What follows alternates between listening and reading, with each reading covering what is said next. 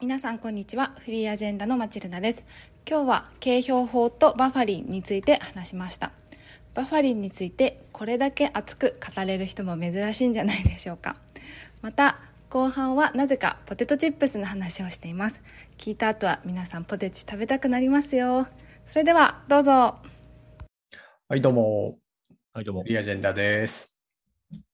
です。はい、 今回のテーマ、どうぞ。はい今回のテーマは、えっと、軽標法とバファリンの半分の成分について。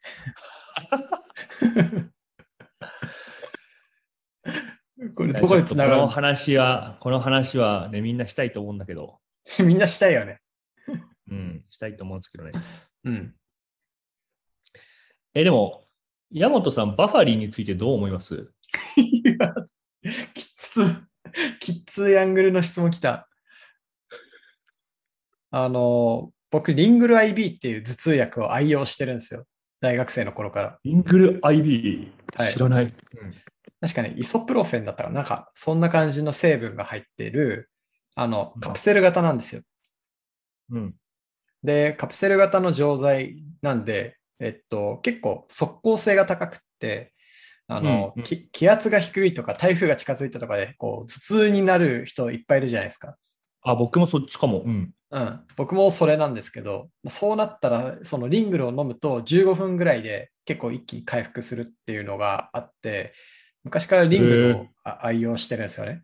で、うんそ。のある時リングルがない時にバファリンを飲んだことがあるんですよ。はい。でバファリンはマジで効くのが遅くって、はい。こうさ本当体感倍から3倍ぐらい、その長い時間もだえたっていう記憶があって以来、結構バファリン好きじゃないんですよね。あ、即効性が低い。そう、即効性が低い。えーあの確かにその一点で、あで、この前なんだっけ、あのワクチン打ったじゃないですか、2回目の。打ったじゃないですか。うんうう打ったじゃん。 打ったと思うよ。打ったやんけ。 打ったやんけ。あ、打ったな。あ打っったたな。な。あで、その時に、あの、あのあれよ、あの、何でしたっけ。えーっとい、いろんなさ、頭痛薬、ここれ買えみたいなのあったじゃん。カロナール。それそれそれ。うん。かで、カロナール、すぐ切れちゃったんですよ、僕。もで、わあもうこれやばいってなって、リングル飲んでももうリもうダメで、で、最後の時に、あ、バファリンがまだあると思って、バファリンを飲んだんですよ。う。じゃあ、うんバファリン飲んだら寝れたんですよ。あ、なるほど。ってのがあって、えーっと、バファリンは即効性は低いけど、僕にはめっちゃ効くっていう、あ、聞き見ます。なるほど。うん、って いうことが分かった。なんだかって思ったよりバフバファリンのエピソード出てきて、ちょっとお面白いんだけど。軽標法について話すつもりだったんだけど、バファリンについても話せたわ。いや、びっくりした。満足満足。いや、ああいう薬って、まあ基本的には、こう、胃が荒れたりとか、副作用があるような気が結構するじゃないですか。あるあるある。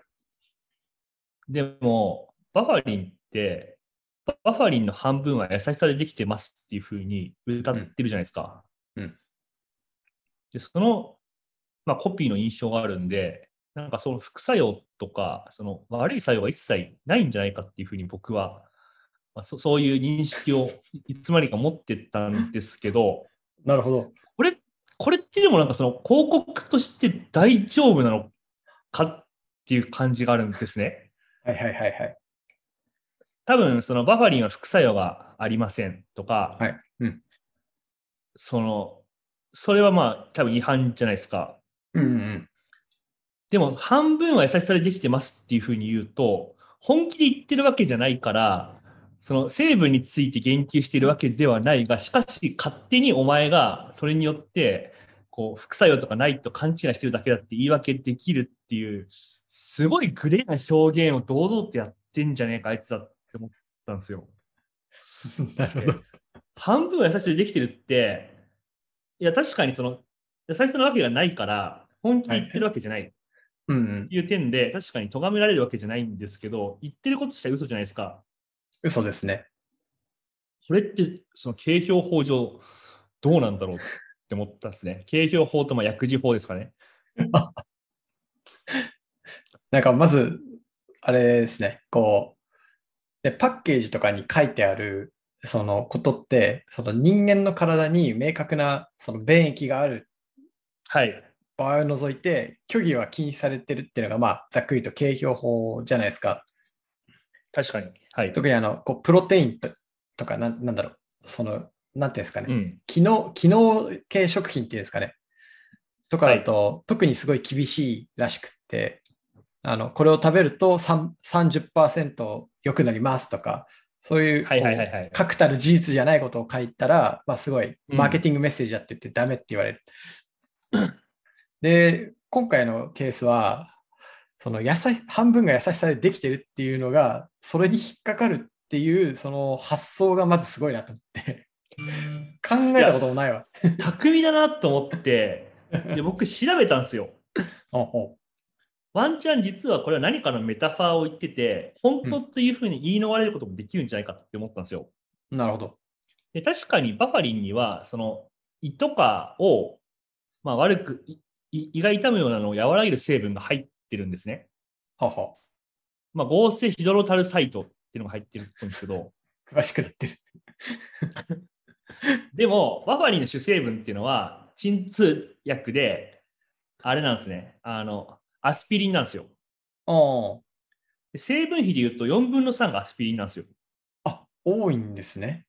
で、はで4分の1がまあ合成ヒドロタルサイトっていう、まあ、この優しさに該当しそうな成分なんですよ。なるほど。だから、ヨシンバ、これが優しさのことですよって言い張ろうとも4分の1なんですよ。なるほど。だから、あらゆる角度からグレーなんですよ、この表現。で、それを分かってて、半分は優しさですっていう、まさか本当に成分のこと言ってるわけじゃないじゃないですかはいっはいはいはい。ていう、絶妙な嘘をこいつはついてきたんじゃないかなと思ってて、かなり悪質だなと、ちょっと俺消費者庁に電話しようかなと思ってる。確かに、それ4分の1が優しさです。もしくは4分の3が優しさですって言ったら、消費者的には、この成分が優しさなんだなって結びつけられてしまいますもんね。それをですね逃れるっていうこともできてると。できている。だからな何も言ってない、そのすごくなざっくりしたメタファーとして言ってるだけですよ、半分が優しさなわけないじゃないですか、でも、そんな風な言い方もできますよねみたいな、これ、一番俺、良くないと思う。巧みです。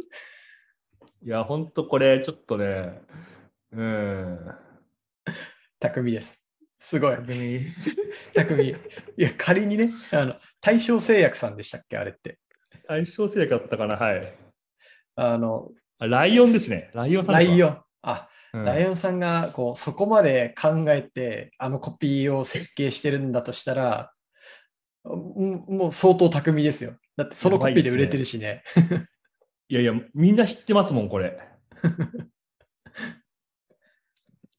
すごいですよ。バファリン優しさって Google 打ったら、バファリン優しさ正体とか、バファリン優しさうさんくさいとか、そういうサジェスト出てくる、みんなそれ調べてるんですよ。何なんだ って。確かに。バファリン優しさって調べると今薬事法って出てきますもんね。出てくるよ、それはも う。でしかも、あの、ね、ヒカルさんが書いたことを Wikipedia にがっつりまとまってますね。あ本当に、そそううなんだ。この4分の3がこれでみたいな話とか。ウィキペディアに書いてあるんだ。やっぱみんな思ってんだよ、だから。出場費ではおよそ4分の3をアスピリンが占めており、胃を守る干渉性散剤は4分の1に過ぎない。ほら、もうウィキペディアに書かれて る。書かれるみレんベなル思。みんな思ってんだよ、だから。 みんな思ってる。いやー、すごいよな。天すごい才な的だと思う。うん、いや、これで投資切ってんのすごいね。なんかいつかこう D2C 的な商品を作るときは、このバファリンの例をあのしっかり参考にしてコピーを作りたいですね。確かに、このコピーライターの人に頼んだ方がいいかもしれないですね。ね、この人に頼みたい。結構、まあ、昨今、そういうの、やっぱ燃えるじゃないですか。コンセプト重視で、まあ、事相実当と燃える反したギリギリで攻めて、うんまあ、D2C とか燃えやすいんですよね。うんうんうんしかもあの、よく燃えてるの、イメージとしては、こう、サプリとか、あとはいから、顔とか体に塗るもの、はいはいはい、そうですね。そういう健康美容に関連するものって、やっぱもう燃えやすいというか、グレーを疲れやすいし、燃えやすそういでけど、 これはちょっとそれをさらに一歩レベル上をいってる薬事法にバッチリぶち当たるって いうそこもクリアしてますからね。あーでもすごいよ、これ。もう使ってないのかなまだ使ってんのかな使ってんじゃないのいや、これすごいよ。これ正規のコピーだと思う、マジで。 ね。いや、確かに。 僕は言いたいのはそれだけなんです けど。なんか、矢本さんからも、景況法についてちょっと話したいことがあると。あ、そうなんですよ。あの、ちょっと関連するんですけど、僕、コンビニとかスーパーとかで、こう、生鮮食品とかじゃない、いわゆる食品を買うときって、ほぼ100%裏面を見るんですよ。うんうんうん。で、えっと、で、特に見たいのって、あの、その、僕、個人としては栄養マクロはい。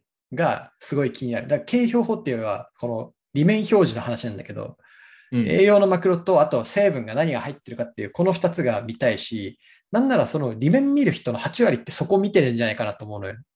アレルギーの人とか、例えばね、リンゴアレアレルギーだったらリンゴのラインで使って、使われ作られてないかとか、うんうんそういうことをすぐ確認したいじゃそうですね。ん。ね。そうそう。あ、そう、それヤクルトですかヤクルヤトクのルトの今、裏面を見てますね。うん。あの、白高部入ってるかとか見見るわけじゃん。でももう、この、 丸いから全く見づらいな。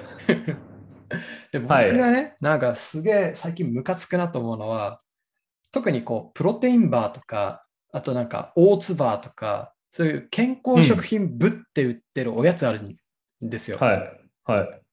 あいつらね、裏面にマクロを分かりやすく載せないのよ。え、そうなのこう、こういうパッケージで、こう、なんていうの、裏パカって開くところのここに書いてある、ちょっと説明できないんだけど、あ、あの、ビラビラみたいなやつそうそうそう、ビラビラの後あろに書いてあるんだよの。、マジでそう。あの、なんか今度手に取って見てみてほしい。あのね、あの、大きいメーカーさんが作ってるやつは、ビラビラじゃなくて上にドンって書いてくれてるんだけど、なんかちっちゃいメーカーとか、これどっから来たんやみたいな、プロテインバー界の D2C かお前はみたいなやつとか、ちょいちょいナチュラルローソンとかに並んでるんですよ。はい。こういうの見ると、ど、どこに書いて裏かお前えーみたいな。それは悪悪意というか、あれですか、うんあるん。なんかね、大々的にそのコピーはすごい書くんですよね。しあの、タンパクが20取れますとか。はいはいはい。ドカーンって書いてるのに、後ろ見て頑張ってみたら脂質も20入っとるやんけみたい やばい食い物じゃないですか、それ。な。そうそうそう。ただのジャンクフードやんけみたいな。ほんまやで。そうカロリー2.5倍あるん やで。そうなんだ。そう。あと僕、コンビニのおにぎり割と頻繁に買うんですよ。お腹が空いた時に、その、うん。なんだろう、脂質が少ないカーボを取れるっていうので。なんですけど、おにぎりもね、こう、こう、こうあって、うんこの正面にドーンと正々堂々と書いてる男らしいやつもいれば、なんか、あの、この横横にちょっと逃げてる、まあまあ横ならまだ許すわみたいなやつもいれば、たまにすげえムカつくのが、裏のペタッとあってるバーコードと同じ欄に、なぜかあの成分と同じように横書きで、改行もされて書いてるやつ。あー横書きねあの、テーブル形式で書いてほしいんだよね。そうそうそ山うそ本う。山本さん は。そうそう。ちゃんと行を分けて書けって。 ちゃんとこう、あ RDB で書いてほしいんだよね。そうそうそうそう。確かにキー、キーバリューみたいな感じのやついる よね。いるのよ。 JSON みたいなやついるそようね。そうそう。お前、わか俺る。は今 API キーを調べてるわけじゃねえんだっていうぐらいわかるしっかり見ないと出てこねえのよ。あの、そそうね。あの、成分表示に関しては JSON はすごい見づらい。そう、あの、あの JSON、 JSON マジでムカつくのよ、あの JSON。そうだね。そう。でもやっぱり、あの、紙面をどう使おうかっていうのにすごい苦労してるんだろうね。ね、あの、本当メーカーさん大変だと思うんですよ。確かに。うん。一文字間違ったら、なんか、回収だとかやってますからね。なるほど、なるほど。うん。そこは IT とは違いますね。そう。うん、いや、マクロはね、綺麗に表示してほしいですよ。うん。だからもう全部 QR コードにして、僕らが QR コードをこう読み取って、PFC が見れるスカウターみたいなのをつけて生活するしかないんじゃないですか。あ、でもそれで全然いいのよ、はっきり言って。僕はそれでいい。なぜなら、それをそのままデジタルデータデータとしてスマホにインプットしたいから、確かに。あ、うん。それいいかも。だからもう見ない人は見ないから、うんそれにして、入り口にスカウターつけ、置いといて、もう痛い人はこうスカウターつけて、 確かに。 スカウターつけてやるやつ見たら、ああいつトレーニーだなみたいな感じで、こそうそう。うあ、それいいかも。最近なんかさ、ブラン、んラベルレスのペットボトルとか売ってるじゃん。ああ、そうね。あれ入れも物とか結構か書きたいことは QR の中で見てねってなってて、あそうなんだ。う。うんうんなんか僕はそれでいいから、ちゃんとしてほしい。確かはい。いや、に。あ、でも、確かに QR ありだね。したら、結構食べたものを記録したいとかって人多いもんね。うんうんうんうん。うん。間違いな普通く。にあ、普通にありかも。そうそう。なんか、レシートから家計簿に移してたみたいな作業がさ、マネーフォワードで済んだみたいな世界に、うん。僕は栄養マクロも早くなってほしいなって思ってますね。うん。でも確かに、それ結構ありかも。ありだよね。やっぱ正確にその、取ってるカロリーとかを知るところから、やっぱこう生活習慣病とかは、うんう予ん防始まるとも思います。そうですね。はい。いや、僕も最近ね、結構栄養気にするようになってきましたんでね。計算してるしてない。してないしてない。めんどくさい。僕僕が炭水化物とタンパク質と脂質のグラムを入れたらカロリーがすぐ出るっていうテーブルをノーションで公開してるんですけ ど、くだら ない。マジくだらない。ほんとくだらない。4と4と9だから大体わかるやろ。もうその通りなんだけど。 そうね。うんいや、でもなんか、や、山本さんはでもやっぱいつも正しいと思いますよ。正しいかないや、僕も別にヤモティの真似しようと思ったことってあんまないのね。ない。はい。でも最近普通に筋トレとかするようになって、うんうん。油っぽいもの食べたくないし、うんで、がっつり食べると眠くなるしとか考えると、う マジこれ嘘みたいな話なんだけど、ちょこちょこコンビニのおにぎり食ってんの最近。 同じや。別に、で、やった後に、あれでもヤモティスもこんなことしてた気がするみたいな。 あいつ正解出すの早いなみたいな思うこと結構何度もあるのよね、人生で。すごい。常に正しいんだなっていう。うんにあのファミリーマートのあの枝豆が入ってるおにぎりとか最高だと思うんですけど。あー、わかるわかる。あと、ファミマだと、あの、鶏、鶏の炊き込みご飯みたいなおにぎりがあって、はい。それマクロがすごい優秀なんですいや、ファンファンです、あれ。よ。よか った。よかったわ。それは本当お世話になってますね。うん。うん。あと、いいチョイ僕ス言いたいの一個言っていいですか、言っていいですどうぞかあのね、まあ、あの、ザバスはいはい。のヨーグルトあ味が、マジ殺人的に美味しい、あれ。あれ、なんあだのろうよ 400ml のちょっと大きいやつでしょ。それのちっちゃいバーあるんですよ、200の。あ、ちっちゃいのもあんのそそっちがマジで美味しい。あー、なるほど。なんか最近プロテイン取ろうとかじゃなくて、普通に美味しいから飲んでるレベルになっ てる。ジュース代わり。はあー。でも確かになんかザバスの液体プロテインってめちゃくちゃ美味しいからすごい売り上げ伸びてるんだよね。い。あやっぱそうなんだ。あうんの、コンビニで出面が増えてるから、これ人気あるんだろうなって感じはしてた。うんうんうん。なんかザバス美味、しいザバスってどこか明治だっけお親の会社が。確か。で、その IR にもうプロテインだけです。3、4ページ書かれてるんですよ。ええザバスめちゃめちゃ伸びてるんですよ。本当だ、明治だ。だから、だからヨーグルト美味しいわ、そりゃ。そりゃうまい。ああ。いや、マジ美味しいんだよね、あれ。何なんだろあの、身近なお菓子メーカーに勤めてる人にですね、あの、はい世界一のお菓子メーカーってどこなのって聞いたんですよ。う。はい。で、そしたらまあ、世界一ってやっぱローカルごとに大きい会社いるけど、その、ロッテか明治だねって言われて、明治すげえってなったんですよね。そうなんだ。うん。明治なんだ。うん。まあ多分ロッテの方が規模とかで言うとでかいけど、お菓子メーカーブランドで言うと、明治は相当強いって言ってました。ええでもまあ、そのお菓子メーカーの人んじゃないかなと思う。多分日本のお菓子でもめちゃくちゃ美味しいと思う。ああ、まあ確か僕に、ポテトチップスすごい好きなんですよ。もと昔から。ほうほう。で、僕昔、あの、ポットチップスのアンケートやったことあって、言ってました高校ね。生時代に。はい。もうすごいいろんな国のポットチップス結構食べたんですよ。あ50種あ、類くならいるほど。実食。仕事、うん仕事で。で、今でもプライベートでも食べるんだけど、いろいろ。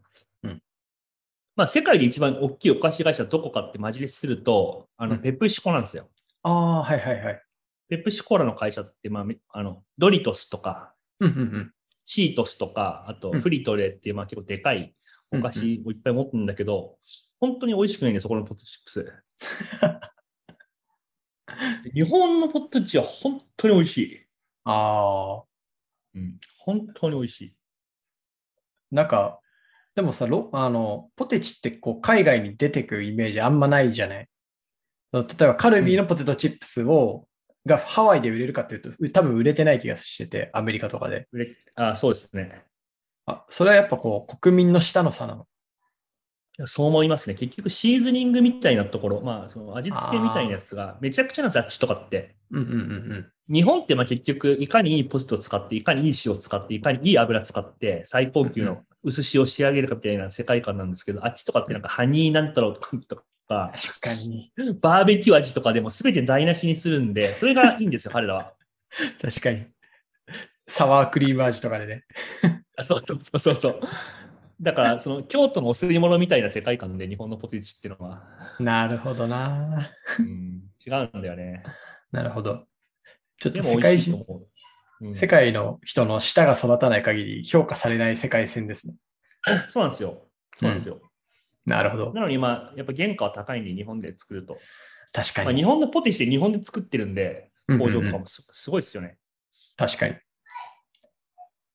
あれか、ペプシコってカルビーと JV 作って、要はそのフリトレとか商品は国内で作ってますもんね。そうですね。20%は確かフリートレーがか買ってるんじゃないかな、カルビン。うんああ。でも確かに、それでもコンビニ、あの、コンビニスナックコーナードーンってでかいじゃないですか。うんで、何を隠そう、僕もポテチ好きだったんですよ、昔。い超意 外。えー、や、今は節制してるから、確かに我慢して食べないようにしてる、結構、稀有なカテゴリーかも、ポテチって。えー、に似合わない。ポテチ好そきうなんですよ。だ。うん。うん、うん、うん。だから、年間数回は買うんですよ。はい、はい、はい。だからそういう時にあのなな、なんとかコーンのやつとか、あの、フリトレで言うと、なんかササルサチップみたいなやつとか、あーもう並んでるじゃないですか。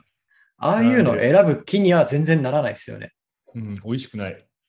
もうダントツ、その、海苔塩とかを選びたくなりますよね。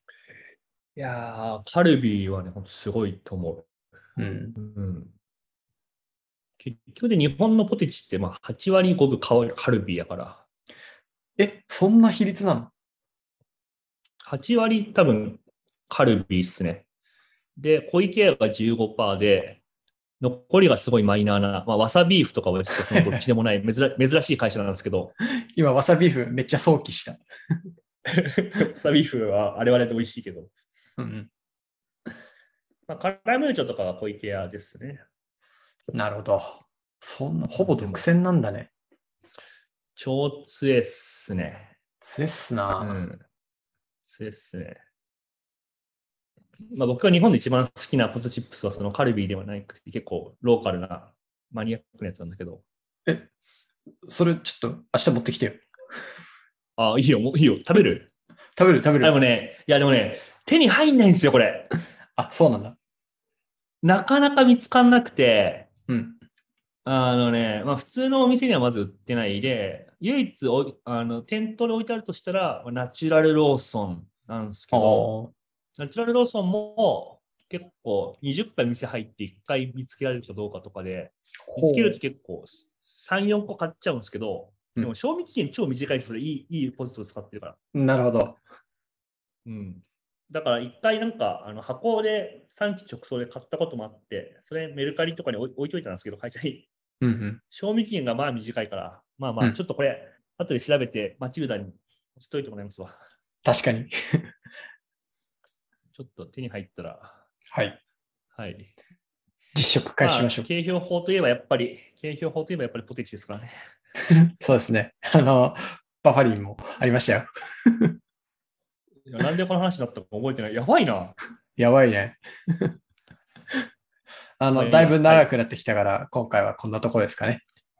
はいはい。じゃあ、町田さん、うまくまとめてください。 よろしくです。バイバイ。はい、バイバイ。はい、皆さんいかがだったでしょうか。ぜひ今日の感想をハッシュタグフリーアジェンダでつぶやいてみてくださいね。ではまた次回お会いしましょう。バイバイ。